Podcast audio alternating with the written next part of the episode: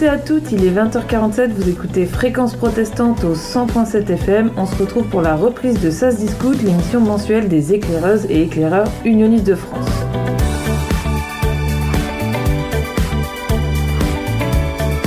Ce soir, on va parler du centenaire de la Fédération française des éclaireuses, retour sur l'événement qui a eu lieu en décembre.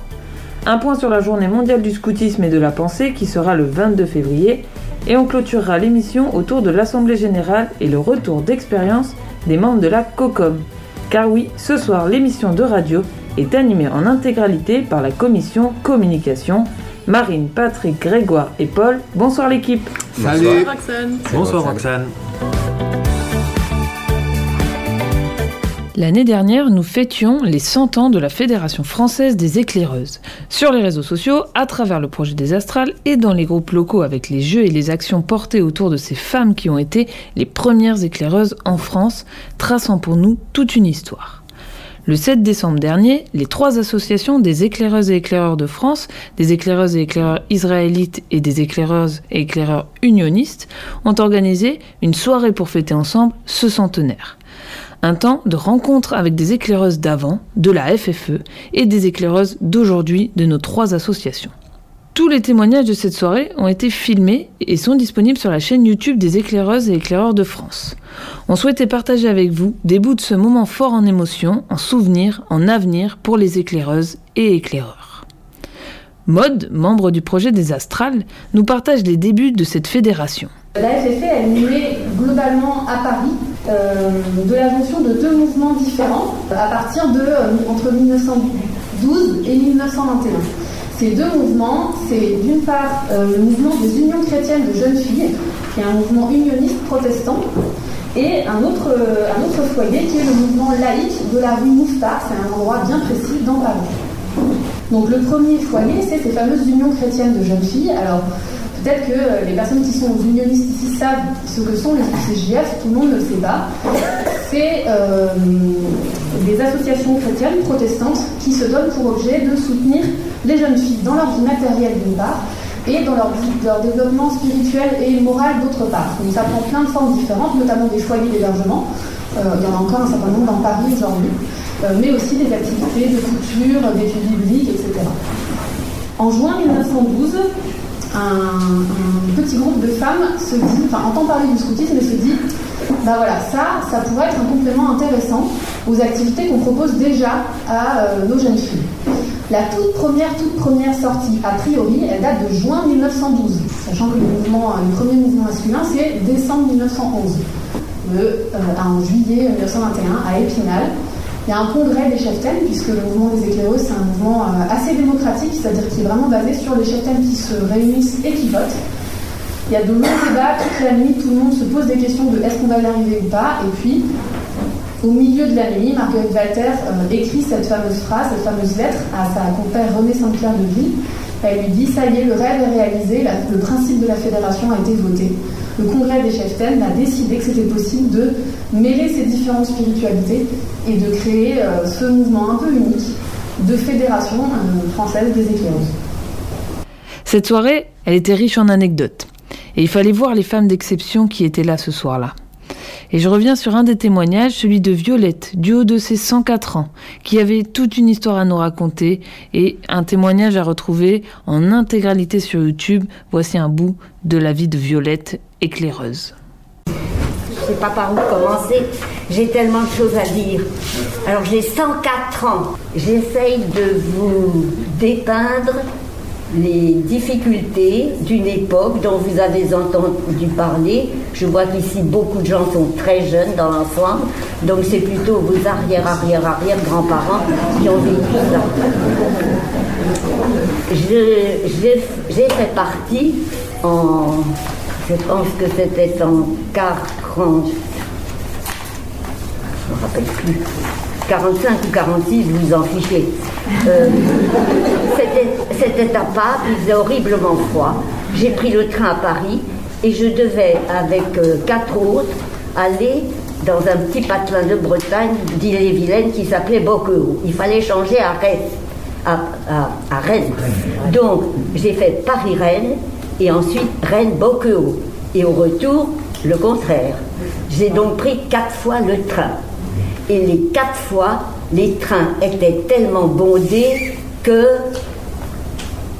je n'ai jamais pris la portière. Je suis toujours passée par les fenêtres, ainsi que les autres. Les autres étaient plus grandes, plus costaudes, plus tout ce que vous voulez, et moi j'étais petite, maigre, etc.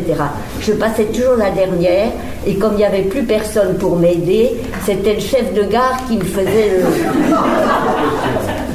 D'autres anecdotes ont rythmé un petit peu cette soirée pour nous partager ce qu'était cette Fédération française des éclaireuses et on découvre une autre anecdote, celle de Françoise. J'étais jeune cadre et je faisais pas tellement attention à l'histoire. Et on descendait donc gare de Briançon. L'équipement à cette époque était très rustique, l'équipement de ski. On avait des skis en bois, la plupart n'avaient jamais skié, et on devait chausser ses skis et monter au chalet des prix. Donc euh, l'ascension se faisait. On arrive au chalet qui était. J'ai un souvenir qu'il n'y avait qu'une cuisinière euh, à charbon pour, euh, dans le chalet, mais il y avait peut-être chose. Une petite éclaireuse israélite, parce que c'était donc un camp national, parce que j'ai trouvé quelqu'un qui était à Lyon, donc on n'était pas très nombreuses, mais une petite Israélite vient me voir et me dit On a oublié nos poulets dans le train. bon. Et pourquoi je pense à tolérance? Parce que je me dis, mais qu'est-ce que je ferais maintenant Mais à cette époque, je ne me suis pas du tout énervée. Je suis allée voir la, ma copine qui, elle, était très bonne skieuse qui est redescendu au village, qui a téléphoné à la gare en disant ben, on oubliait un paquet de nourriture dans le train. Et à l'époque, la SNCF était telle qu'ils nous ont rapporté le paquet, parce qu'ils se sont dit les pauvres, faut qu'elle mange, euh, dans le village à Valouise. Voilà. C'est donc, euh, quelque chose qui m'est resté en me disant, mais ce partage entre les neutres, les protestants, les Israélites, c'était quand même quelque chose d'extraordinaire parce que c'était quelque chose qui était vécu naturellement. Ce n'était pas une expérience intellectuelle, c'était un partage de vie. Alors le 7 décembre et toute l'année dernière, on a parlé des éclaireuses sans oublier les éclaireurs, puisque c'est posé la question des femmes en miroir aussi avec les garçons, et suite à une anecdote d'Anne-Marie, elle a clôturé son intervention par ce message. C'est que nous avons besoin de ces partages et comme je vois beaucoup de garçons là qui sont là, les filles sont des vecteurs de transmission, de dialogue et de pont comme vous ne pouvez pas imaginer. Alors maintenant, dans tous vos mouvements, c'est la chose qu'il faut faire aujourd'hui, surtout en ce moment, dans notre société qui se fracture, que les scouts, qu'on soit euh, démodés ou pas démodés, nous avons la chance d'avoir dans nos mouvements des, filles et des garçons qui sont exceptionnels.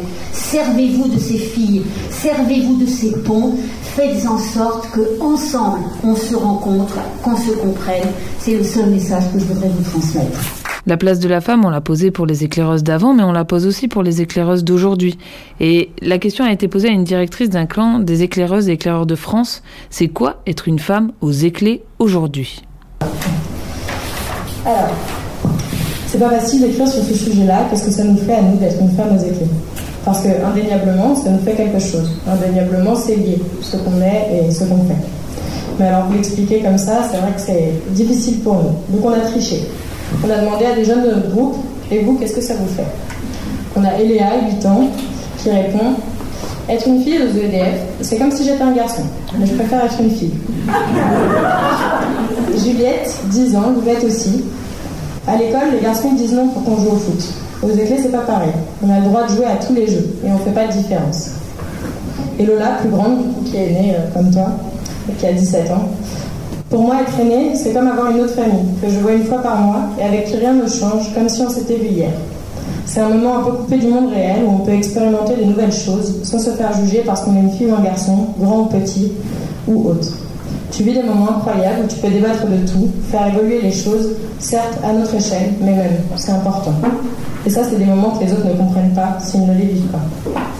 Et je crois que c'est grâce à ces petites phrases qu'on a pu poser des mots un peu sur ce que ça nous faisait à nous d'être euh, une fille aux, EEDF. On a, fait le parcours classique, on est rentré toutes les deux à 6 ans, on a été nouvelle à 8 ans, écriée, aînée, responsable, et maintenant moi je suis directrice et elle est directrice adjointe de notre groupe. Euh, on ne s'était jamais trop posé la question de pourquoi on était là. Souvent, c'est des actions qu'on fait et qui nous poussent, et puis on arrive quelque part. Et en fait, euh, en y réfléchissant, on s'est dit, ben non, rien n'est fait par hasard.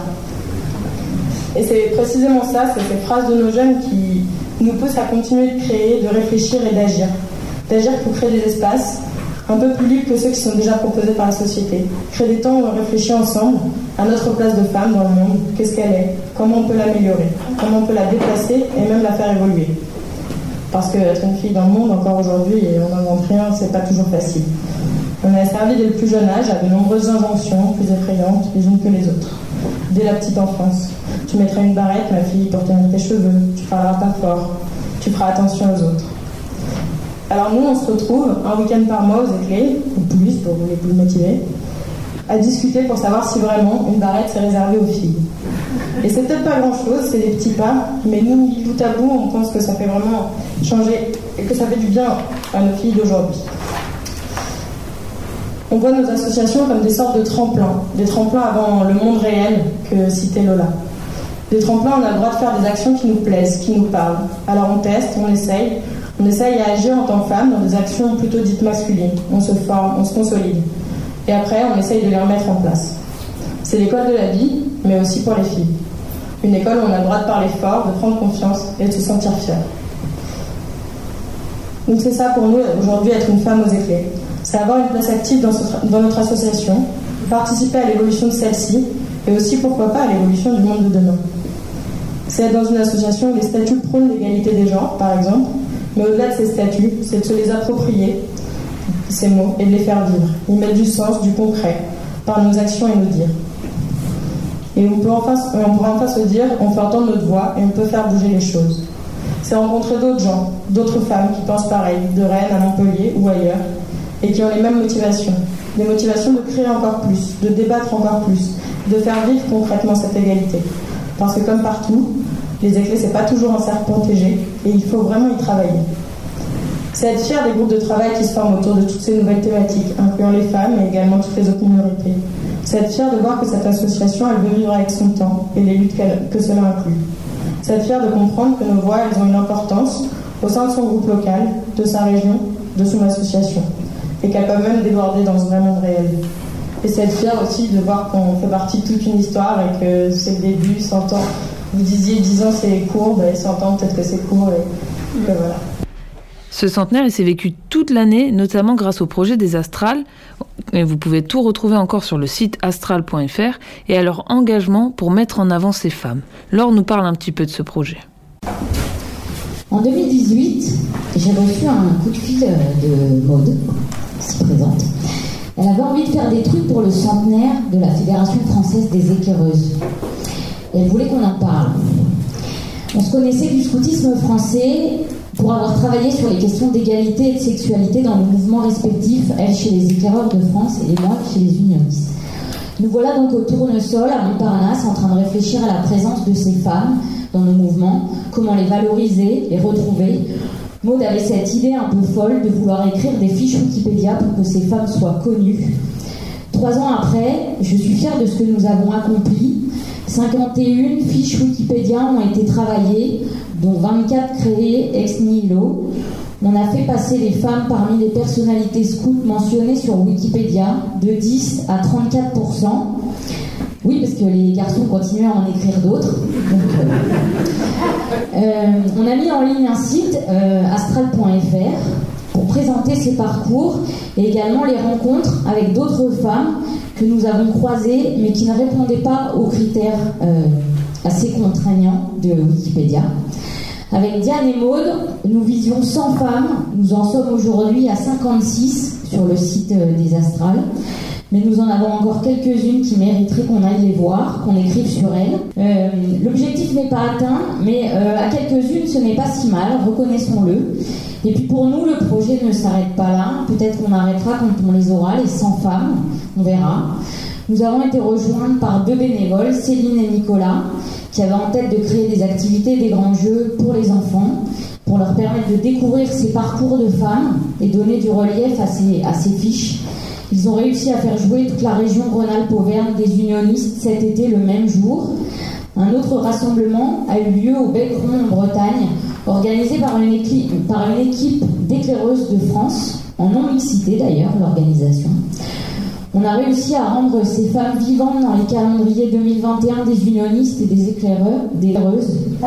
Pour savoir où l'on va, il faut savoir d'où l'on vient, et pour cela, il faut connaître son histoire, Maud parlerait d'aider à construire un cadre symbolique.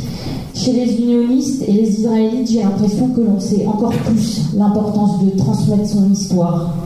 Ce centenaire est l'occasion de dire notre histoire, une histoire originale, cette fédération de femmes issues de courants spirituels différents, une histoire de sororité, d'amitié, de solidarité et d'entraide, au-delà même du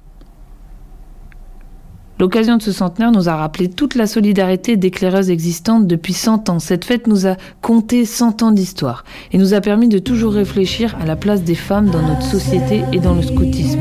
Hier, aujourd'hui et demain. Une question dont nous continuerons de nous saisir.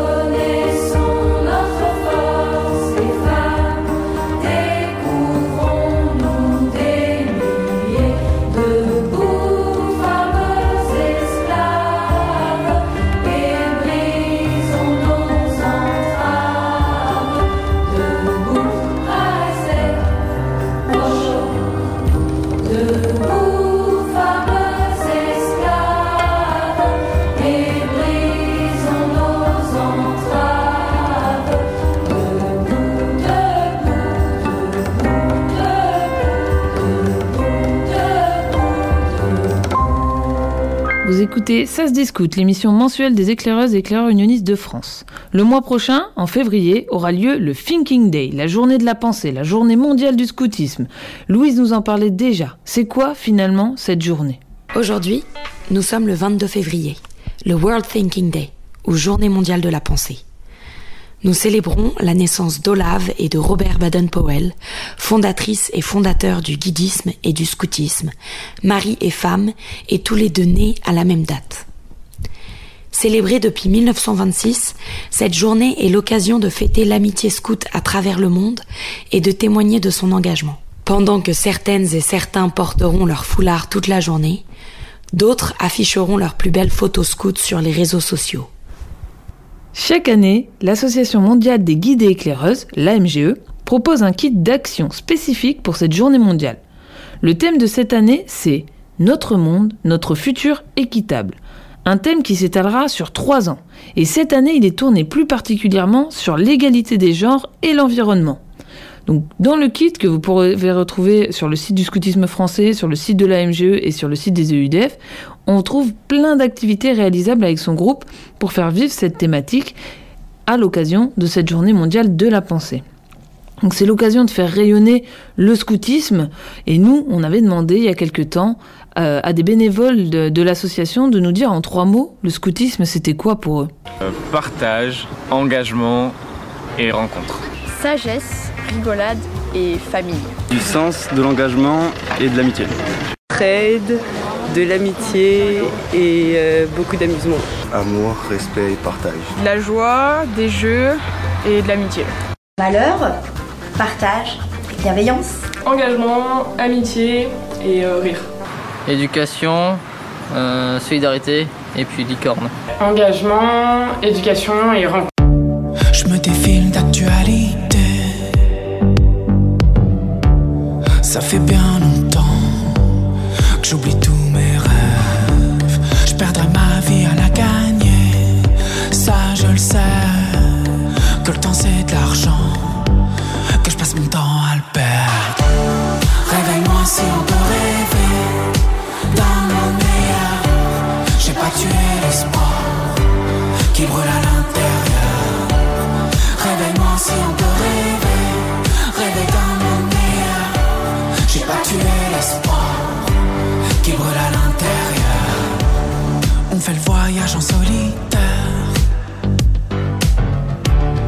Ça fait bien longtemps qu'on fait plus la peur. J'ai pas de crédit pour m'épargner. Ça, je le sais. Que je finis sur les dents. Un sourire aux lèvres. Réveille-moi si on peut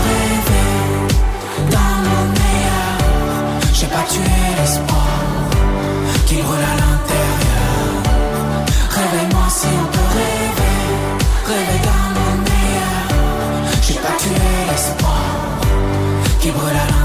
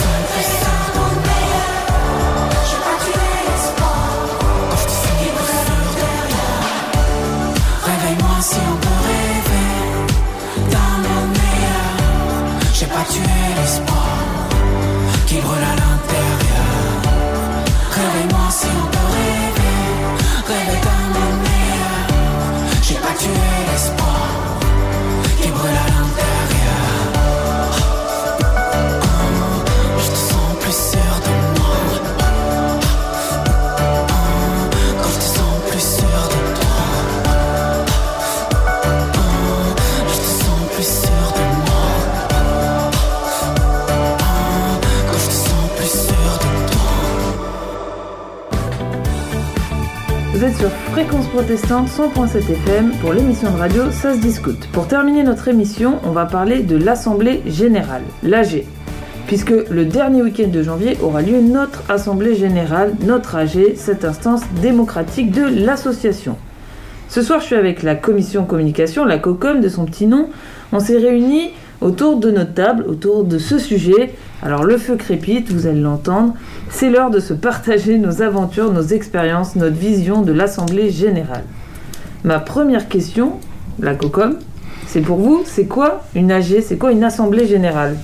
Alors, euh, l'Assemblée Générale, c'est avant tout un, événement euh, statutaire et, euh, et légal, en fait, de toutes les associations, qui permet, du coup, de, se mettre autour de la table et de valider euh, qu'on a été d'accord avec euh, les actions de l'année passée, euh, avec les projets de l'année à venir, et puis élire l'ensemble des représentants de l'association, les administrateurs et administratrices qui, dirigent l'association au quotidien pendant toute l'année. Et puis on parle de budget, on parle de finances, et, et on a aussi du coup certains débats qui nous semblent importants pour nous dans la vie démocratique de l'association, et notamment cette année des débats sur euh, la question de la gouvernance, sur notre organisation, et puis euh, sur euh, des événements à venir. Jackpot de plusieurs points donc pour Paul, qui a la bonne réponse sur ce que c'est qu'une assemblée générale. Donc Paul, qui est membre de la COCOM, et en plus de ça, on précise, il est membre de la COCOM et il est salarié communication de l'association. Donc, il a aussi cette vision globale de l'AG. Toi, c'est exactement ce que tu fais depuis 15 jours, tu es à fond dedans. Et les autres, autour de la table, vous, vous diriez c'est quoi l'AG? Bon, en un mot, c'est la démocratie. Il y a plusieurs temps de démocratie dans notre association. Et l'Assemblée générale, c'est vraiment la démocratie au niveau national, puisqu'on en a, on a vu la démocratie au niveau local avec les assemblées locales. On vit la démocratie avec les assemblées régionales. Et euh, on vit la, démocratie forcément en assemblée euh, nationale, à- la partie assemblée générale, donc euh, la partie finale. Merci Patrick. Moi, j'ai pas grand chose à ajouter, tout, a été dit, je crois. C'est aussi un moment d'information un peu sur l'état de l'assaut, avec euh, les différents rapports euh, moraux, financiers et tout. Et puis, c'est aussi un moment pour revoir les copains et les copines, hein, en vrai. Ouais, c'est vrai. Et euh, alors, autour de cette table, on a des gens qui ont peut-être vécu une première AG qui n'était pas chez les éclaireuses et éclaireurs unionistes de France. Mais là, je vais vous demander, parce qu'en fait, on va le dire un petit peu, hein, autour de notre table, on a des anciens SGDF qui sont maintenant unionistes depuis quelques années. Mais là, ma question, c'est quelle est votre première Assemblée Générale EUDF, la première que vous avez vécue, si vous en avez vécu une, et pourquoi vous y êtes allé et comment vous l'avez vécue en fait? Moi, moi c'était Bordeaux en 2018. Et j'étais allée pour découvrir, pour accompagner euh, les délégués de ma région et euh, bah, vivre ce temps assez fort. J'étais du coup plutôt en tant que spectatrice, mais euh, vraiment intéressée par tout ce qui se passait. J'ai découvert euh, l'organisation bah, de l'assaut plus en profondeur, euh, tout ce qu'on faisait et vivait à une asso, euh, à une AG, pardon. Et euh, en fait, c'était vraiment la continuité de ce que j'avais commencé à vivre en Arégie et, et voilà. Ben moi, ma première AG, c'était euh, celle juste avant, celle de Priva en 2017. Euh, et à l'époque, j'étais bénévole pour l'association. Euh, j'étais venu chez les éclaireuses et éclaireurs unionistes pour m'occuper des réseaux sociaux.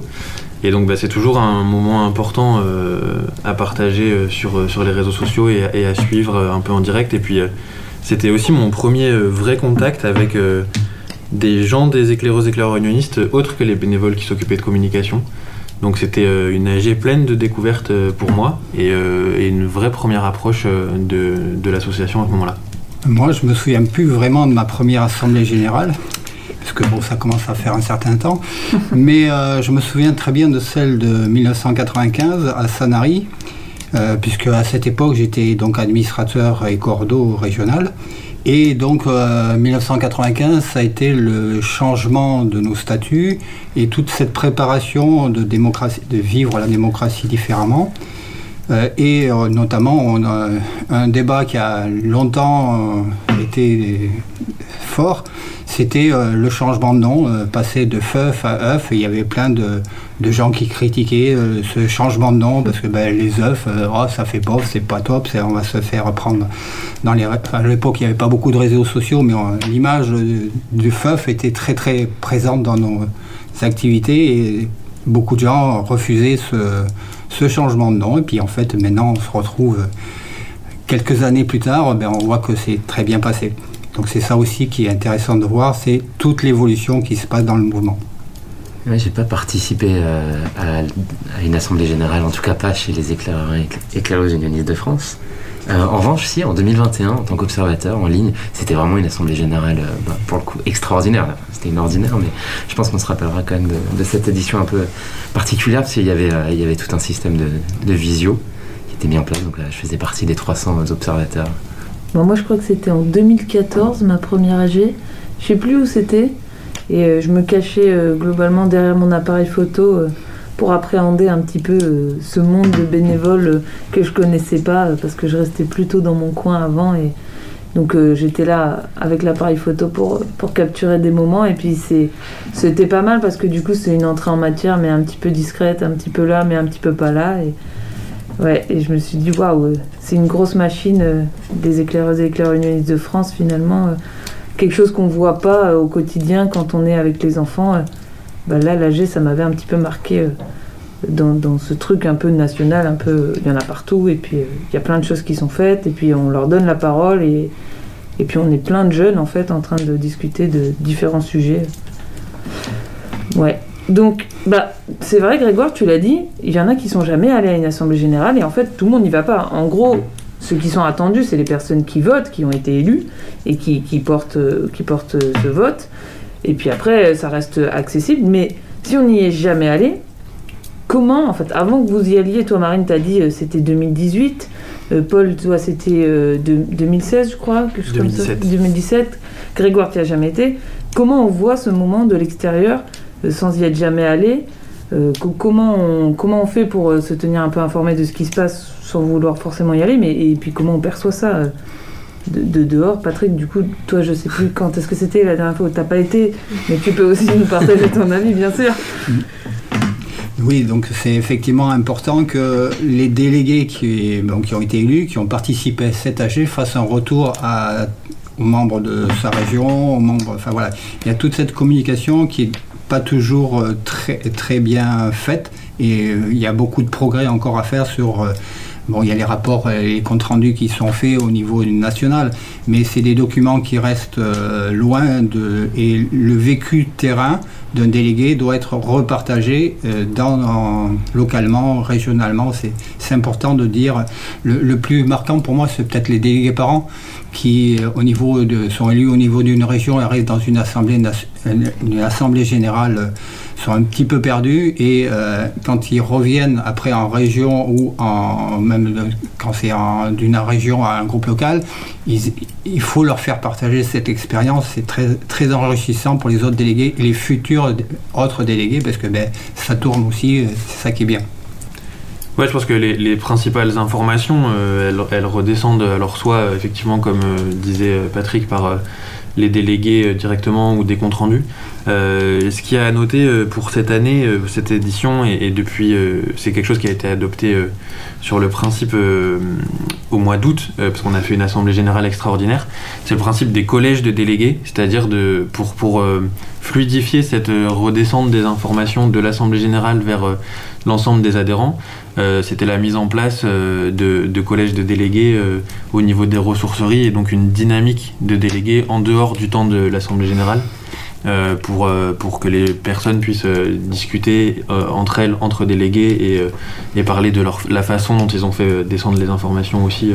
Donc c'est c'est toujours plus d'innovation pour que tout le monde, toujours plus de monde puisse être au courant de ce qui, ce qui s'est décidé.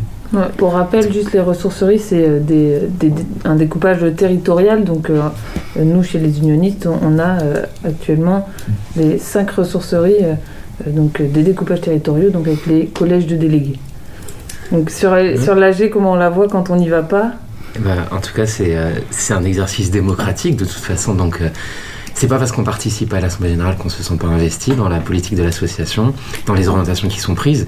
Et, euh, et c'est plutôt bien fait. C'est-à-dire qu'il y a un système de représentativité. Moi, je me sens représenté, même si j'y participe pas.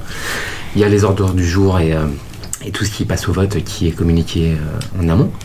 Et puis, euh, et puis il y a le blog aussi, le blog avec, un, article qui, euh, qui, qui- explique bien, en fait, qui détaille un peu toutes les orientations qui ont été prises, qui, euh, qui parle aussi de l'ambiance, parce que voilà, c'est une assemblée générale, c'est pas que des votes, c'est aussi, voilà, c'est aussi les débats et c'est aussi tout ce qui est autour. Donc, donc voilà, de loin, en fait, on suit très facilement une assemblée générale. Et euh, donc pour celles et ceux qui ont vécu une assemblée générale de, loin ou de près, est-ce que vous avez une petite anecdote, un petit moment euh, qui vous a marqué dans une AG que vous avez vécu euh, par le passé, un petit truc Bon bah Patrick, d'accord, tu as vécu le, changement de nom, c'est peut-être un petit peu... voilà, t'as un, un petit moment clé qu'on n'a pas nous, mais il y a peut-être d'autres moments qui sont un peu anecdotiques que vous avez en tête, même des choses assez simples. Bah alors moi, euh, ça va être la première AG unioniste dont j'ai entendu parler. euh, et qui du coup est avant euh, la première à laquelle j'ai participé, c'est l'Assemblée Générale de Paris. Euh, donc ça doit être en 2015 ou 2016. 2015, ouais. 2015. Euh, et en fait, elle avait lieu sur, euh, sur un bateau. Et, et moi qui étais habitué à l'époque aux Assemblées Générales des Scouts et Guides de France, qui étaient des, des événements euh, toujours au même endroit, euh, avec euh, quasiment toujours les mêmes, personnes, les mêmes délégués, etc. J'avais trouvé ça hyper original et, c'était ma première en fait vraie ouverture sur les éclaireuses éclaireurs unionistes. Première approche de voir que on pouvait faire une assemblée générale aussi originale en, plein cœur de Paris et qui avait l'air particulièrement sympa en tout cas au niveau de l'ambiance sur les retours qu'on en avait à l'extérieur. Ouais, un peu toujours sur l'ambiance aussi. Moi, je me souviens de celle de Besançon, par exemple, avec le folklore euh, Harry Potter. Et je sais pas, ça m'avait particulièrement marqué. Et c'est aussi, euh, bah, ça reste un, mo- un moment euh, scout, quoi. Donc on vit du scoutisme aussi, il y a un folklore, on s'amuse. Et c'est pas que des votes et des débats. Et c'est ça qui est chouette aussi, je trouve.